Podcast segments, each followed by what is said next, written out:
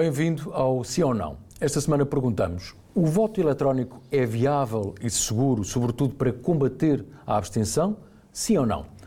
Comigo estão o José Tribolé, professor emérito e catedrático do Instituto Superior Técnico, e também Miguel Poiares Maduro, professor universitário, Dean na Católica Global School of Law e ex-ministro do Governo Passos Coelho. Muito obrigado uh, a ambos pela vossa uh, disponibilidade, pela vossa presença. Uh, como sabem, as regras aqui do Sim ou Não permitem que, por cerca de um minuto, um minuto e meio, cada um defenda a sua tese, depois livremente entramos em, em, em, debate sobre este tema que é, que, é, que, é, que é tão interessante e tão desafiante, como vamos ver. Uh, professor José Triboli, não sei se querem manter, professor... Ah, não, não é preciso, para mim não, não é preciso. Abolimos, abolimos os... Muito bem. Então, José Triboli, quer defender, por favor, a sua posição? A minha posição é que uh, o, a, o, voto eletrónico vai ser uma, uma prática absolutamente normal na sociedade humana em geral, uh, progressivamente.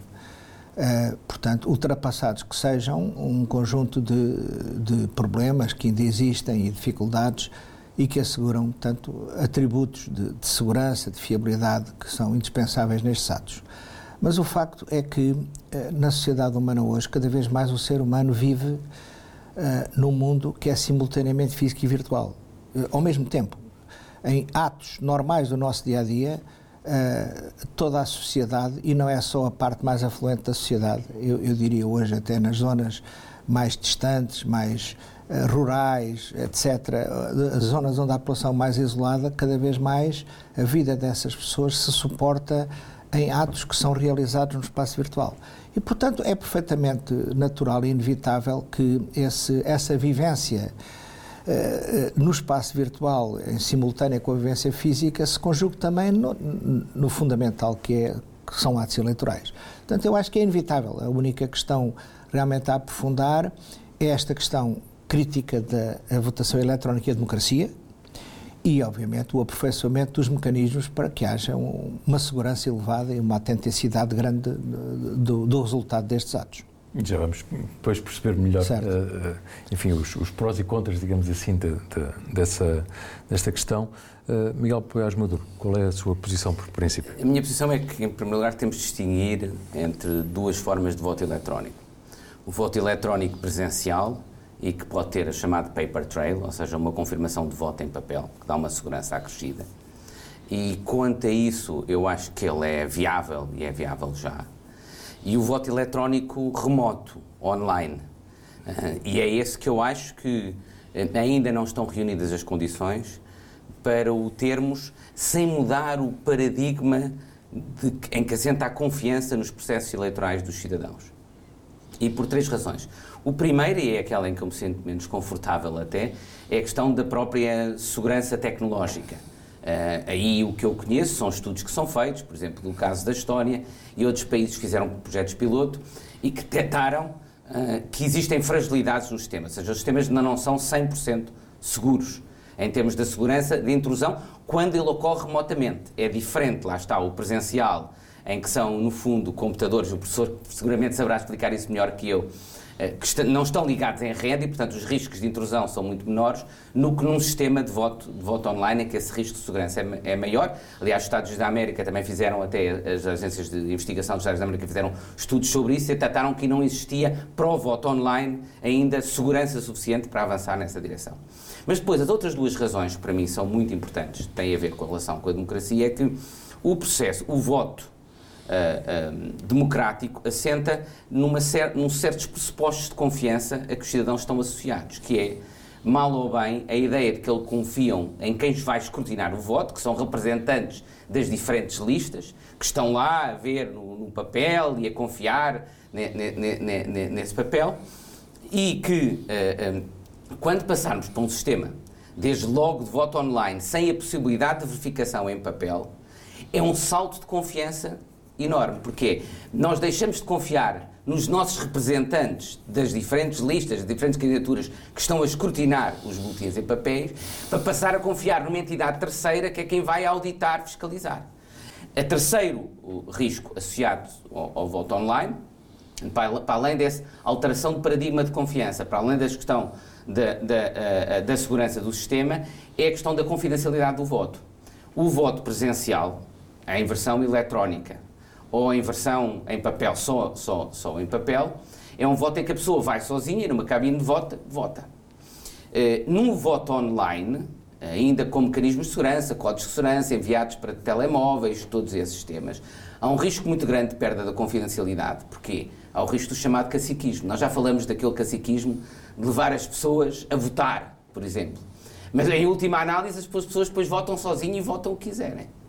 Nós podemos ter pessoas que compram, por exemplo, as passwords de voto de alguém e o número de utilizador de voto de alguém, pagam aos trabalhadores numa empresa, pa, uh, ou, ou, a pessoas que estão em lares e que estão em situação até de demência, por exemplo, e obtêm os seus passwords e vão votar por elas.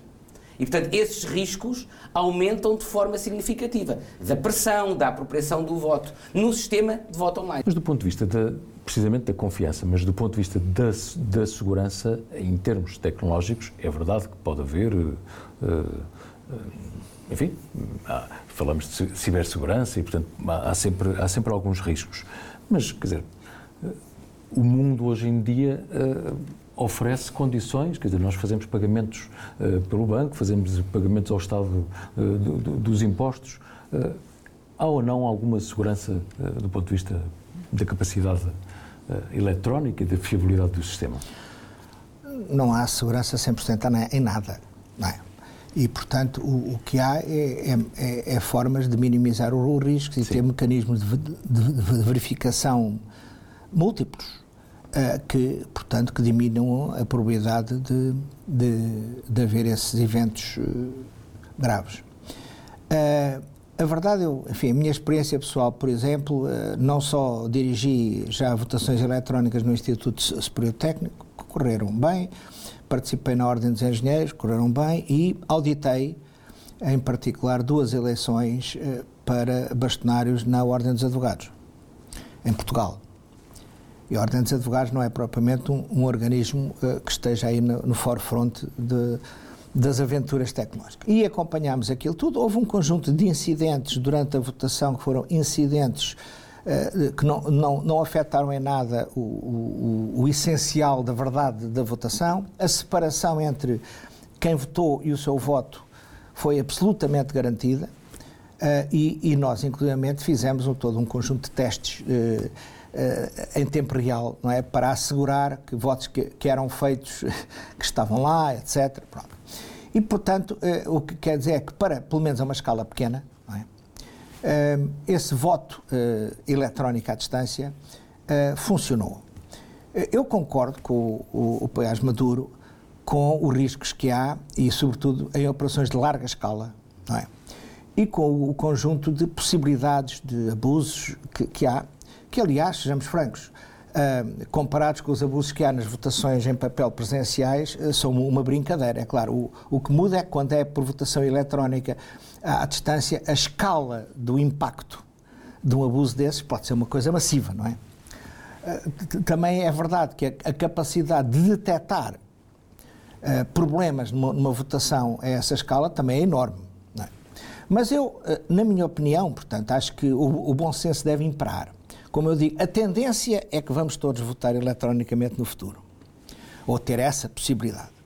A, a votação presencial, como por exemplo se faz em vários países como, como o Brasil, tem, tem prós e contras, porque de repente temos que ter milhares de máquinas com software absolutamente garantido que ninguém alterou, e há, há maneiras de fazer isso, com assinaturas, etc., e que, uh, é, e, portanto, uh, é, uma, é, uma, é, uma, é uma virtualização do que se passa fisicamente nos sítios, uh, hoje em papel. É uma opção interessante. É uma opção interessante e que eu acho que nós devíamos experimentar isso.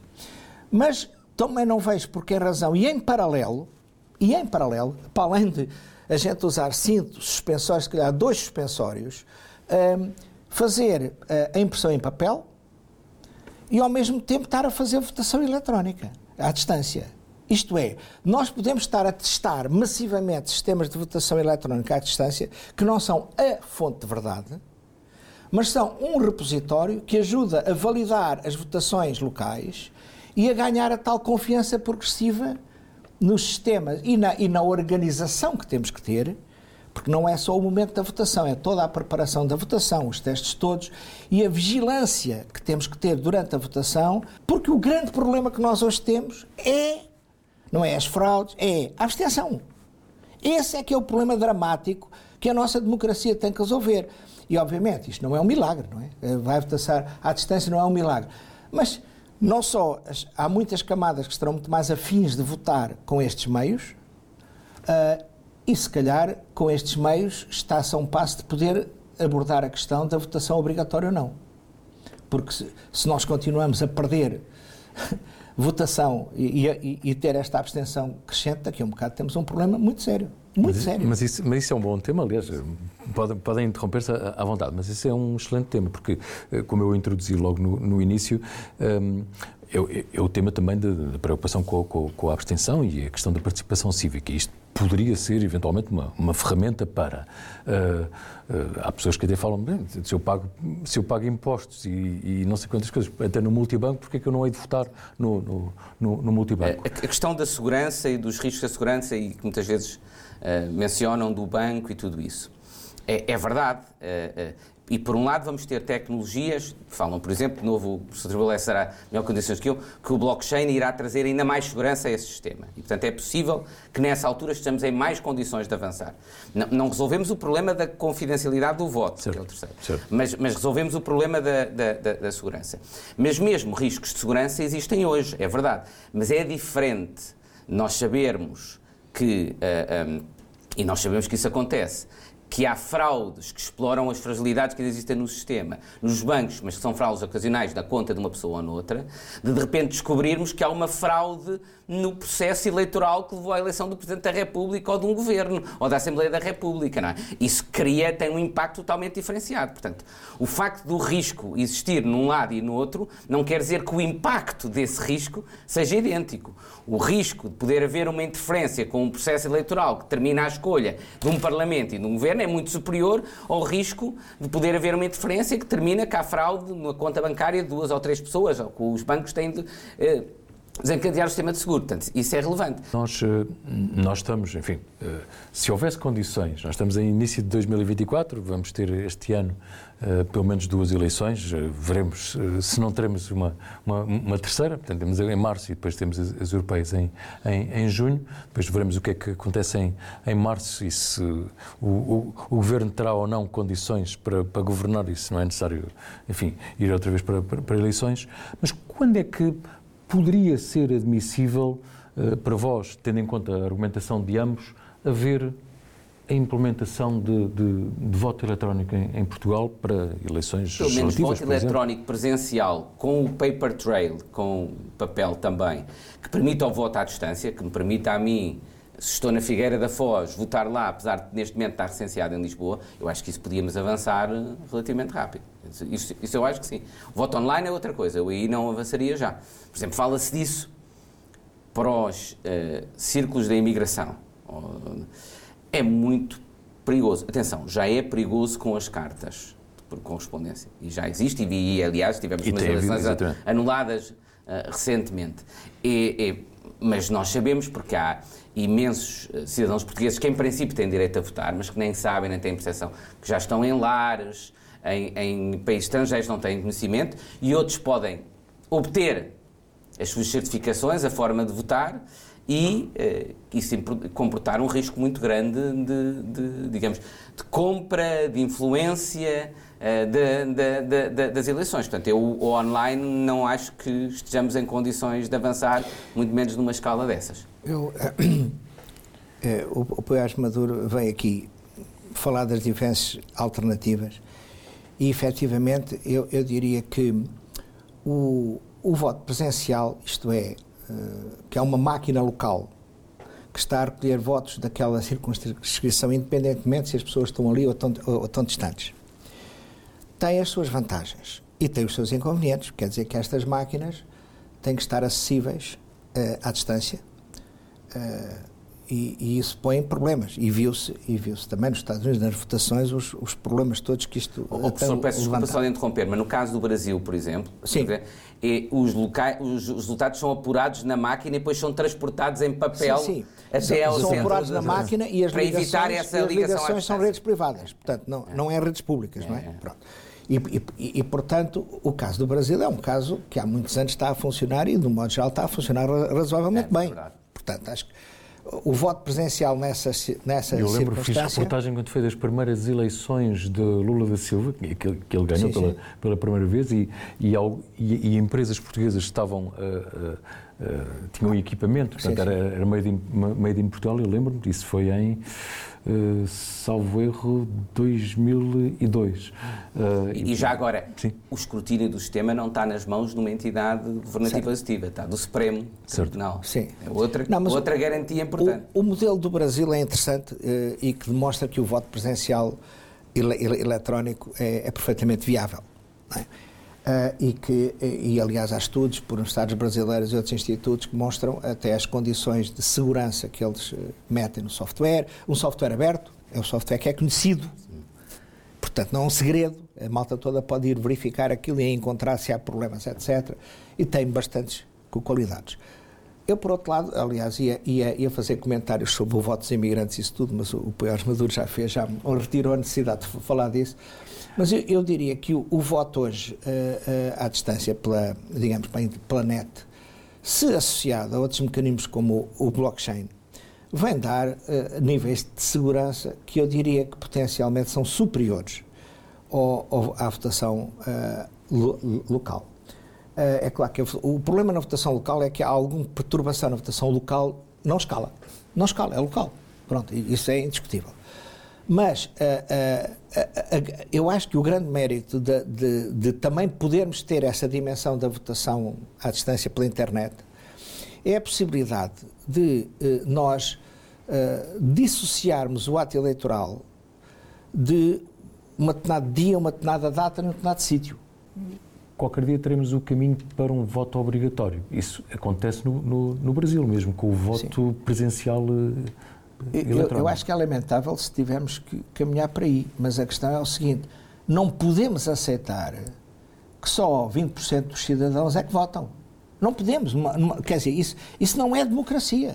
É claro que a culpa, a culpa não é da democracia, não é? Mas se as pessoas estão de tal maneira afastadas do ato importante de votar, nós temos que ir até elas é? e, e, facilitar ao máximo o contexto onde a pessoa simplesmente vota. Eu, eu diria que no, no, limite a pessoa está ali pá, a ver o Netflix e de repente aparece-lhe o ecrã a dizer faça favor de votar. Não é? Assim como vê anúncios e outras coisas.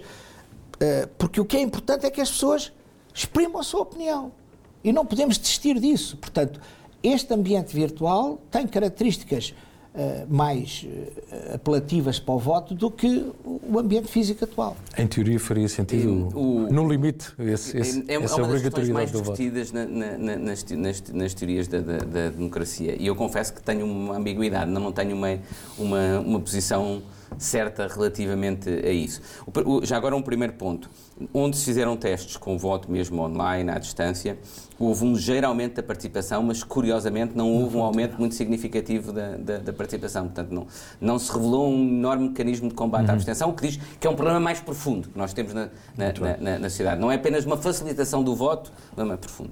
É, e daí o professor dizer que se calhar vamos ter de avançar para o, para o, para o voto obrigatório. Um, por um lado, acho que o voto é mesmo um dever cívico e deve, deve ser compreendido como isso pelos cidadãos. E isso vai no sentido da obrigatoriedade do voto. Uh, por outro lado, um, há teorias de participação política e democracia que dizem que quem não tem interesse em votar, no fundo, também deve ser penalizado em termos do seu peso nas participações políticas. Ou seja, que o voto não é apenas uma preferência, mas é também um reflexo da, da intensidade com que alguém quer participar na vida cívica.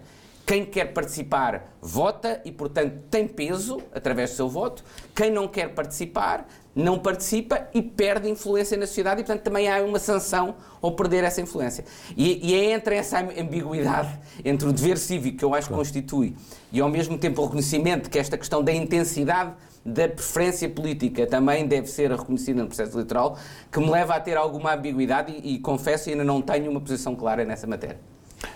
Agradeço imenso, porque, como, como referi, é a ditadura do, do tempo. Muito obrigado, obrigado. Muito obrigado. Acho que ficamos Prazer. todos mais ricos com, com, com o vosso conhecimento. É tudo. Já sabe que o Sim ou Não está disponível no site amanhã.pt, também na Euronews, aliás, fica disponível no canal YouTube em português. Eh, Também pode ouvir em podcast e, claro, ler no Jornal Portugal Amanhã, eh, em formato de papel, que sai com o sol. Agradeço a confiança neste novo projeto de comunicação social independente, num contexto que tem sido duro para os jornalistas e os grupos de mídia em Portugal, e conto consigo na próxima semana.